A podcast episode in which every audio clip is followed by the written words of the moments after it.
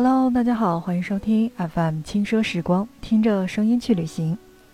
在今天的节目当中呢，我们来说说瑞士。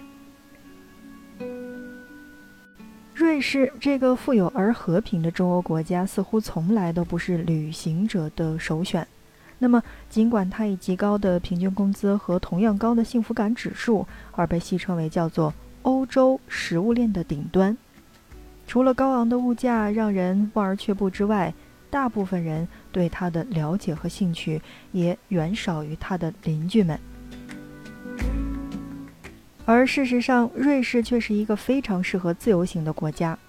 一则因为这里向来是治安良好的，二则是因为公共交通极其的方便，不仅四通八达，而且到站时间精准，一天之内多次换乘也不会觉得疲惫。而最重要的一点就是，瑞士虽然没有太多必去的打卡景点，但在每个或者说是人潮涌动，也或者说是这种偏僻宁静的地方，也都有惊艳的风景，也无怪乎很多地方都以“小瑞士”来标榜当地的景色之美。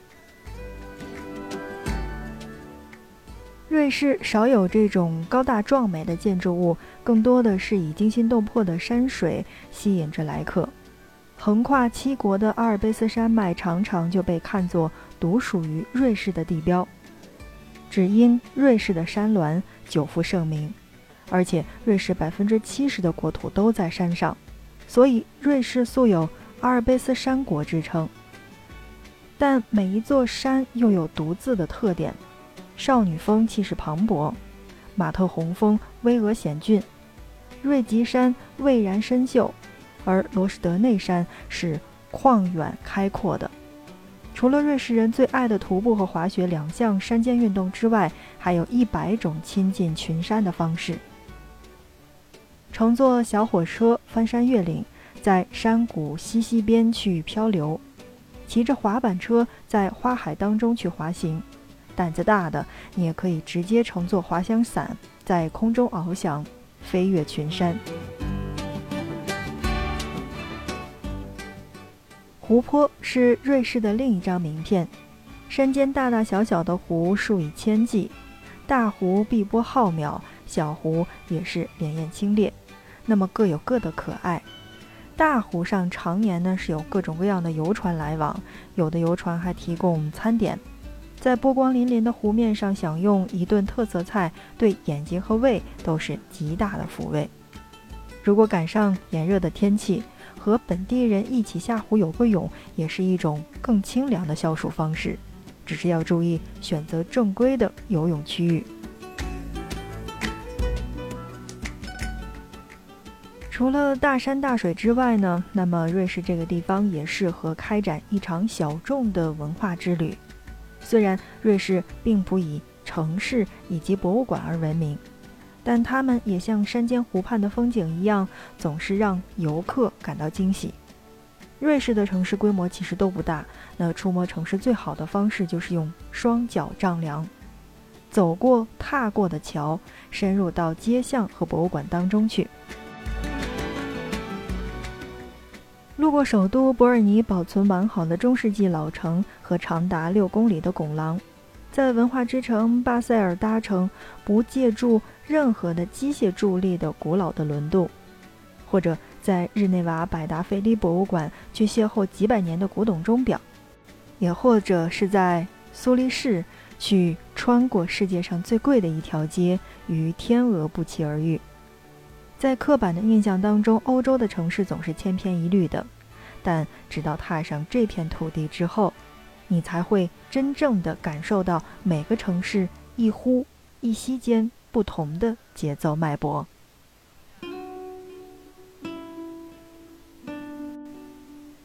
自然与城市交错，历史与未来共生，这是过客于瑞士能体会到的所有了。坐着粗心的列车奔驰在古老的轨道上。在城市的步行距离内去偶遇牧场和牛群，穿过古老建筑的门厅，来到现代化的银行大厅，坐缆车深入阿尔卑斯山区，聆听约德尔调的吟唱，一瞬间仿佛穿越时光，所有关于瑞士的想象逐一验证，又逐一瓦解。尽管瑞士的物价很高，但是人均收入也比周边的国家要高出许多，在最幸福的国家和最宜居地区排行榜上总是位居前列的。无论是来旅行还是在这边生活，那么能切身的去体会到瑞士人对于这片地方的极致的不懈追求。如果你第一次来到瑞士的话，那么不妨去计划一次徒步之旅。去近距离的接触瑞士人用生命去热爱的群山，坐一次观光火车，在湖上泛舟，或者干脆直接跳进湖里去游个泳。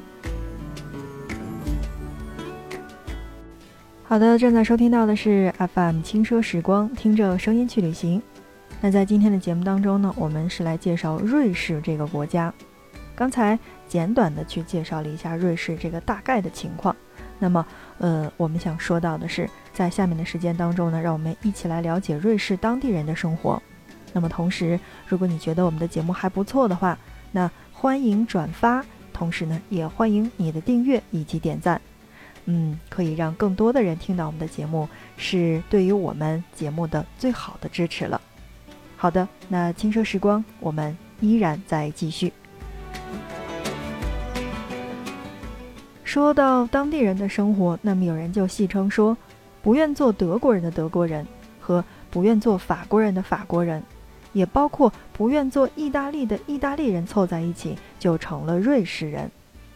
这句玩笑话也许是对瑞士人最好的注脚，那么就是多元、融合却又不排外，那一个充满着微妙矛盾的民族就这样诞生了。说到瑞士，肯定是会有很多人去问，那么在瑞士会讲什么语言呢？其实对于瑞士这个、这个、这个版图的这个在交汇的这个地带，中间又有阿尔卑斯山这种天然的屏障，加上瑞士各州在前后五百多年间陆续加入瑞士联邦，因此呢，有八百多万的人口的瑞士呢，却有四种官方语言：第一种是德语，第二种是法语，第三种是意大利语。而第四种是罗曼史语，其中罗曼史语在世界范围之内呢，只有瑞士东部的几万人是在使用的，所以不用担心在那边的这个呃语言交流的问题。那么在瑞士，德语、法语和意大利语在法律上其实都是地位等同的。那么上到公务文件，下到超市食品袋的背后的说明，都会有这三种的语言，但。百分之六十以上的瑞士人其实母语都是德语，那么在联邦政府各个部门以及管理层，也是德语母语的人占到了大多数。所以在自由行的朋友们一定不要害怕，因为那边呢有很多的这个翻译软件是可以用的，而大部分的这个会说德语的人，英语其实也还算不错，那么是可以了解的。在这儿就是想跟大家来强调这个语言。在那边并不是大的问题，嗯，尽管这个不同的语言有着各种不同的差异，但其实总体上来看，瑞士是一个秩序井然的国家。那准时准点的公共交通就是一个非常好的例子。瑞士人工作很勤奋，甚至一度全民公投否决了增加带薪休假时间和减少每周工作时长的提案。尽管瑞士的平均工资很高，但是。瑞士人对物质并没有太高的追求，更愿意把钱去花在观看演出，或者说户外运动以及旅行上。很多的瑞士人都是运动好手，从城市到乡村，频密的自行车到网络就可见一斑了。瑞士鄙视链顶端不是没有道理的。那么在瑞士呢，能够感受到方方面面的极致。守时和其他方面的严谨，那么处事时近乎较劲儿的这种认真，也包括学术科研的高标准，战备力量和安全措施，都是相当不错的。而与此相应的就是略显繁杂的条条框框。不过，我觉得如果你作为一个游人来说的话，那么，嗯，大概也不会去感到繁琐。嗯，那么只要你在约的车在你的指定地点之前，或者说你的指定时间之内去完成，只要去遵守法律、恪守公德，那么我觉得在瑞士一定会有非常愉快的体验的。所以，那么在今天的节目当中，我们是来跟大家去简单的介绍了瑞士。不知道小伙伴们对瑞士的想法是什么样子的？你有没有去过？你是出差去过呢，还是有朋友在那边？说到瑞士，那么其实对于我们自己了解到瑞士的很多的这个电影啊，包括书籍啊，还真的比较少。那么我印象当中接触到最近的跟瑞士相关的这个，就是除了我的朋友圈当中会有一些经常去瑞士滑雪的小伙伴的话，那么就是电视剧，就是杨幂演的那个，嗯，叫什么来着？翻译官，嗯，亲爱的翻译官，对吧？跟黄轩。那么这个应该是我最近的对于瑞士的直观印象，不知道，呃，正在听节目的你的这个印象是什么？你可以来跟我们一起聊一聊瑞士。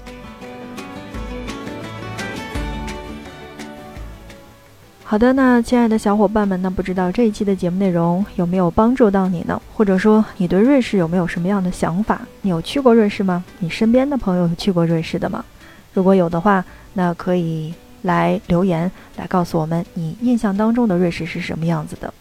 那么同时，如果你觉得这一期节目还不错的话，欢迎你的转发以及点赞，因为呢，你的转发点赞是对我们节目的最大的支持。这样的话，可以给我们增加流量，让更多的人听得到。好的，那看看时间，我们今天的节目就是这样了。感谢你的收听，我们下一期不见不散。